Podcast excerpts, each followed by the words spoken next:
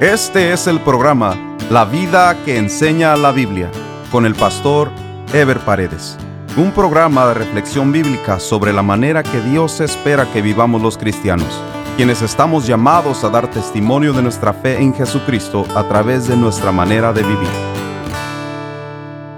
El día de hoy estaremos finalizando la serie Nuestra fe ante el desafío del mundo.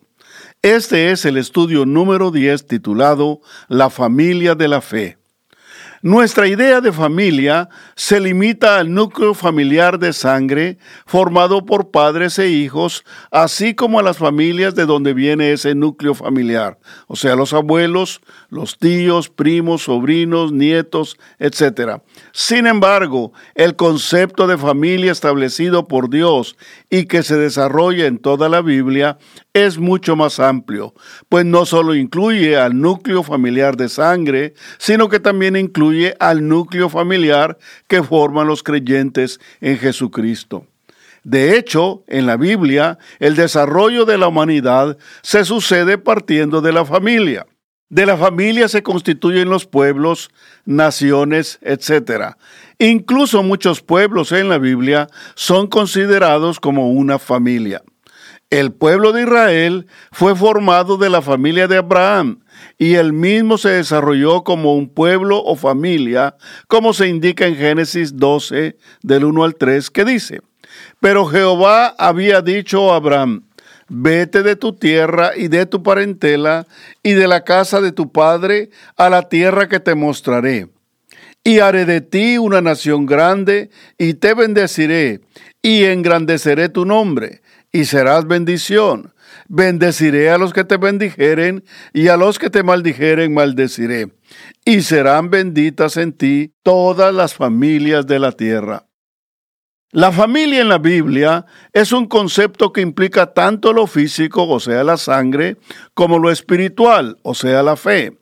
Mientras los líderes religiosos israelitas mantenían que la condición del pueblo de Israel como pueblo de Dios se debía al linaje de sangre que tenían como descendientes de Abraham, en el Nuevo Testamento se corrige esta idea parcial de los israelitas a través del apóstol Pablo para declarar que los que son hijos de Dios y por lo tanto miembros del pueblo de Dios no lo eran por su linaje de sangre, sino los hijos de la promesa serían los descendientes, como dice Romanos 9:8.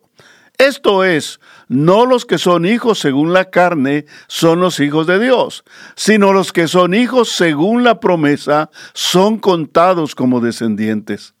Esto significa que los hijos de Dios o miembros del pueblo de Dios son los que viven bajo esa promesa que Dios le hizo a Abraham y que practican la misma fe de Abraham, o sea, lo que el apóstol Pablo llama más tarde la familia de la fe.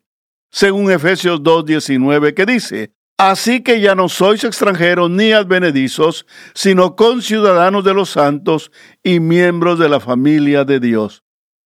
A través de la familia de sangre, Dios nos da identidad material y social, mientras que a través de la familia de la fe, Dios nos da identidad espiritual como hijos de Dios y hermanos en la fe. Desafortunadamente, muchos cristianos no le dan importancia a la familia de la fe, porque no entienden el propósito de Dios al considerarnos como una familia. La familia de sangre es el inicio de nuestra formación, la cual es una familia física o material. Luego pasamos a formar parte de la familia de la fe, que es una familia que es física y espiritual a la vez, para terminar en los cielos como una familia espiritual y perfecta. El concepto de familia de la fe es el mismo que el de pueblo de Dios. En el caso del pueblo de Dios, que es la familia de Dios, es un pueblo formado por Dios para servirle a Él y para darle a conocer en este mundo. Levítico 26, 11 y 12 dice, y pondré mi morada en medio de vosotros, y mi alma no os abominará, y andaré entre vosotros, y yo seré vuestro Dios, y vosotros seréis mi pueblo. Mientras en el mundo hay muchos pueblos, Dios dijo que el pueblo que Él formó sería su especial tesoro. Éxodo 19:5 dice, Ahora pues, si diereis oído a mi voz y guardareis mi pacto, vosotros seréis mi especial tesoro sobre todos los pueblos, porque mía es toda la tierra. La iglesia que estableció Jesucristo a través de su muerte y su resurrección viene a sustituir al pueblo de Israel como pueblo de Dios para cumplir la misión que Dios le asignó a su pueblo en este mundo. Primera Pedro 2, 9 y 10 dice, Mas vosotros sois linaje escogido, real sacerdocio, nación santa, pueblo adquirido por Dios, para que anunciéis las virtudes de aquel que os llamó de las tinieblas a su luz admirable. Vosotros que en otro tiempo no erais pueblo, pero que ahora sois pueblo de Dios, que en otro tiempo no habíais alcanzado misericordia, pero ahora habéis alcanzado misericordia. La misión del pueblo de Israel como familia de Dios era dar a conocer a Dios en este mundo y expander así el reino de los cielos en este mundo. Pero el pueblo de Israel fracasó en el cumplimiento de su misión, por lo que Dios levantó a la iglesia como pueblo de Dios para que cumpliera la misión que Israel no había cumplido. Jesucristo hablando al pueblo de Israel le dice en Mateo 21:43, por tanto os digo que el reino de los cielos será quitado de vosotros y será dado a gente que produzca los frutos de él. Ese fruto es la extensión del reino de los cielos a través de la predicación del mensaje de Jesucristo. Por eso más adelante Jesucristo se dirige a sus seguidores, que serían la iglesia, y les dice en Juan 15:15, no me elegisteis vosotros a mí, sino que yo os elegí a vosotros, y os he puesto para que vayáis y llevéis fruto, y vuestro fruto permanezca, para que todo lo que pidiereis al Padre en mi nombre, Él os lo dé. Por lo tanto, ser miembro de la familia de la fe es ser miembro del pueblo de Dios, lo cual es un privilegio extraordinario, pero que a la vez conlleva una responsabilidad extraordinaria, que es dar a conocer a Dios en este mundo. Es por la muerte de Jesucristo y por su sangre derramada que todos los que por la fe recibimos a Jesucristo en nuestro corazón, venimos a ser hijos de Dios y miembros de la familia de Dios. Por eso Juan 1 del 9 al 12 dice, aquella luz verdadera que alumbra a todo hombre venía a este mundo. En el mundo estaba y el mundo por él fue hecho, pero el mundo no le conoció. A lo suyo vino, refiriéndose al pueblo de Israel, y los suyos no le recibieron mas a todos los que le recibieron, o sea, ya sea judíos o gentiles, a los que creen en su nombre, les dio potestad de ser hechos hijos de Dios, los cuales no son engendrados de sangre, ni de voluntad de carne, ni de voluntad de varón, sino de Dios.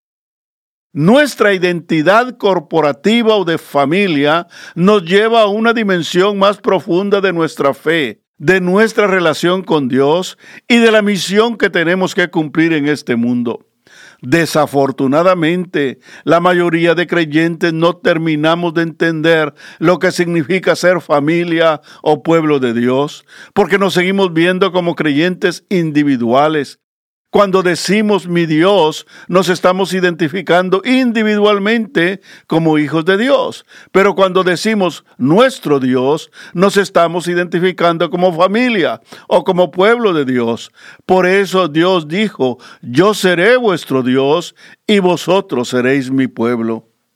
Los creyentes somos un pueblo que aprende a amarse y a perdonarse los unos a los otros.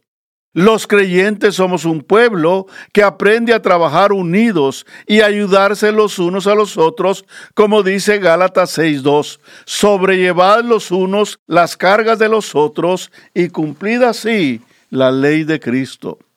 Los creyentes debemos actuar conscientes de que somos familia para ayudarnos y bendecirnos los unos a los otros.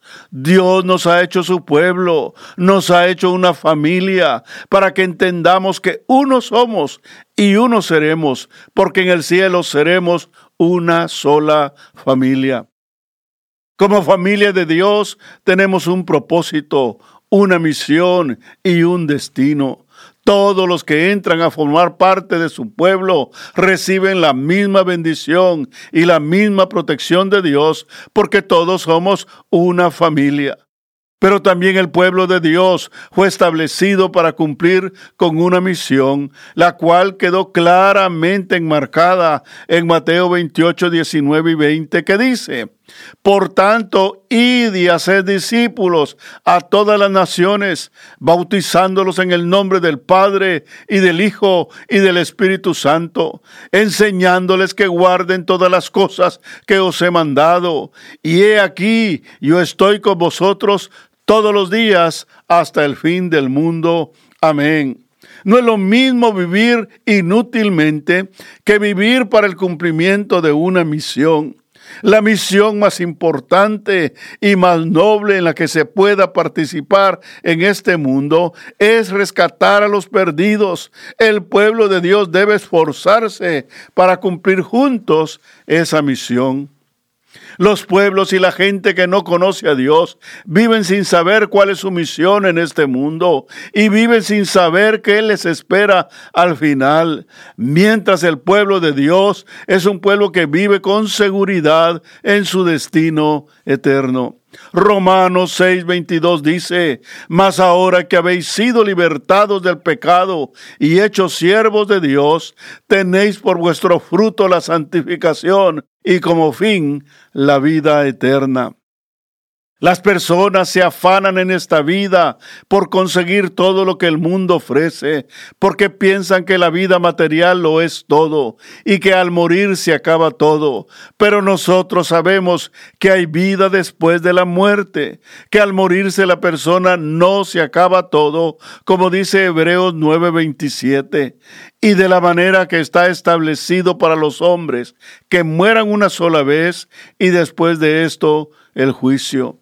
Nosotros sabemos a dónde vamos y sabemos cuál es nuestro destino, destino que Dios nos ha establecido como su pueblo. Primera Tesalonicenses 4, 16 y 17 dice, porque el Señor mismo con voz de mando, con voz de arcángel y con trompeta de Dios descenderá del cielo y los muertos en Cristo resucitarán primero, luego nosotros, los que vivimos, los que hayamos quedado, seremos arrebatados juntamente con ellos en las nubes para recibir al Señor en el aire y así estaremos siempre con el Señor. Cada familia de sangre tiene su casa donde vivir y donde identificarse como familia y desde donde desarrollan su vida familiar.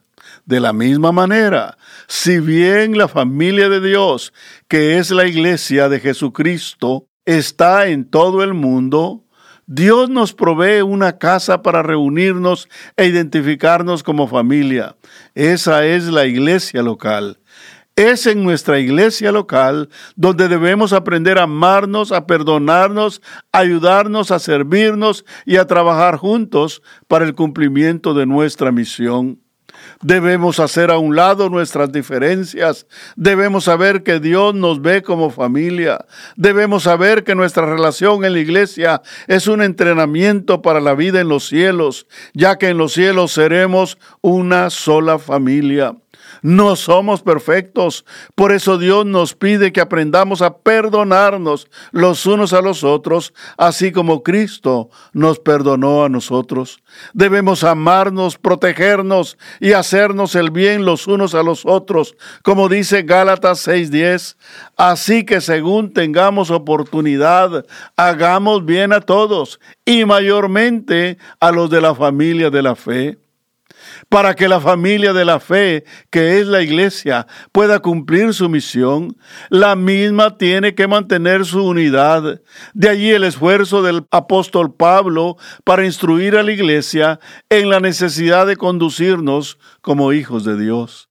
En Efesios 4 del 12 al 16, Pablo dice, a fin de perfeccionar a los santos para la obra del ministerio, para la edificación del cuerpo de Cristo, hasta que todos lleguemos a la unidad de la fe y del conocimiento del Hijo de Dios, a un varón perfecto, a la medida de la estatura de la plenitud de Cristo, para que ya no seamos niños fluctuantes, llevados por doquiera de todo viento de doctrina, por estratagema de hombres que para engañar emplean con astucia las artimañas del error, sino que siguiendo la verdad en amor, crezcamos en todo en aquel que es la cabeza, esto es Cristo, de quien todo el cuerpo bien concertado y unido entre sí por todas las coyunturas que se ayudan mutuamente, según la actividad propia de cada miembro, recibe su crecimiento para ir edificándose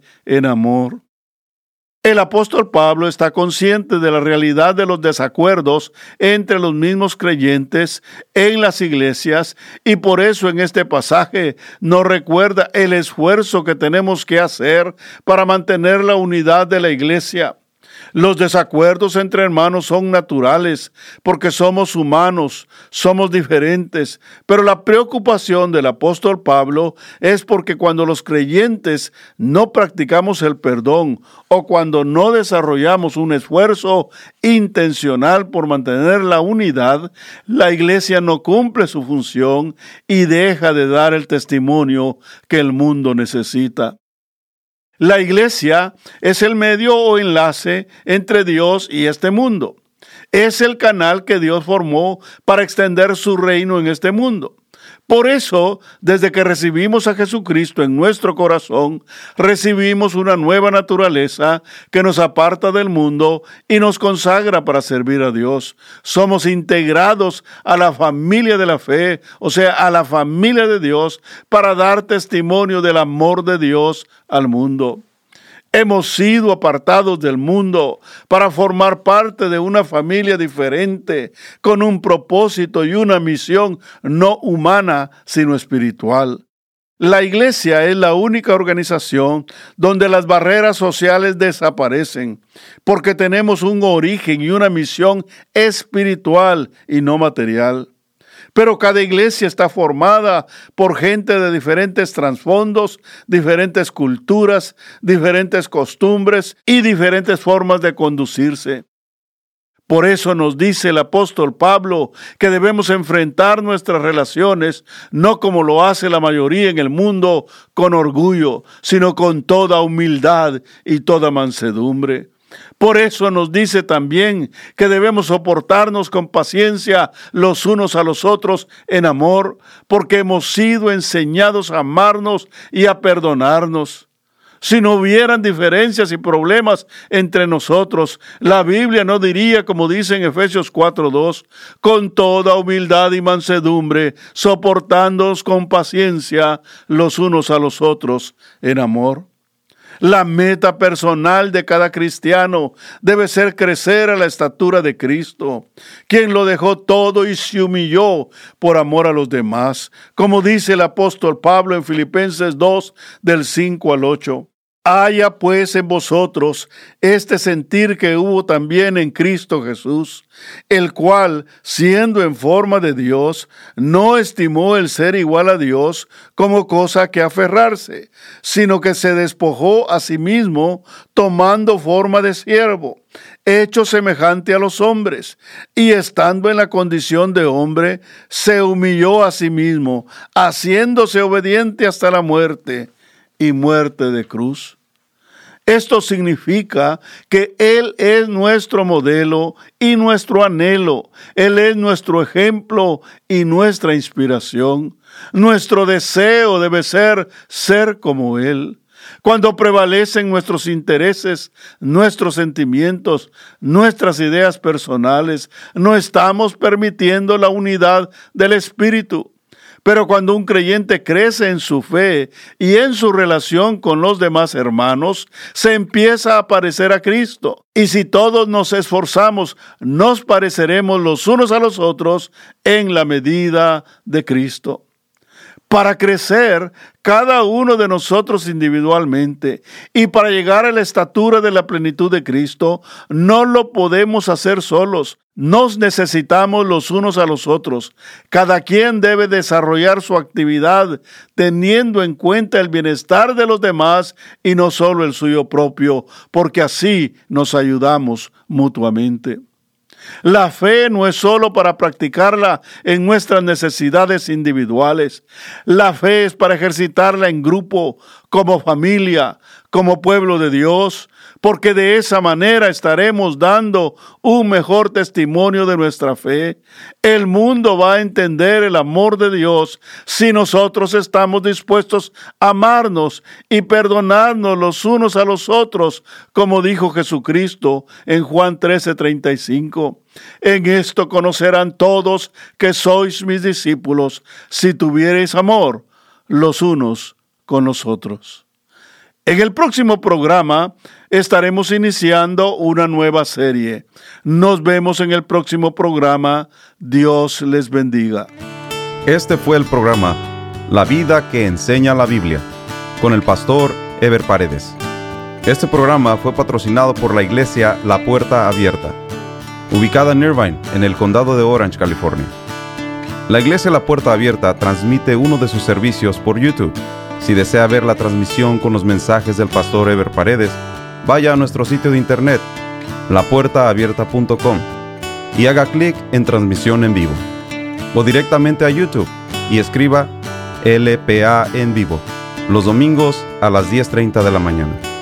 Si desea mayor información, escriba al correo electrónico info arroba lapuertaabierta.com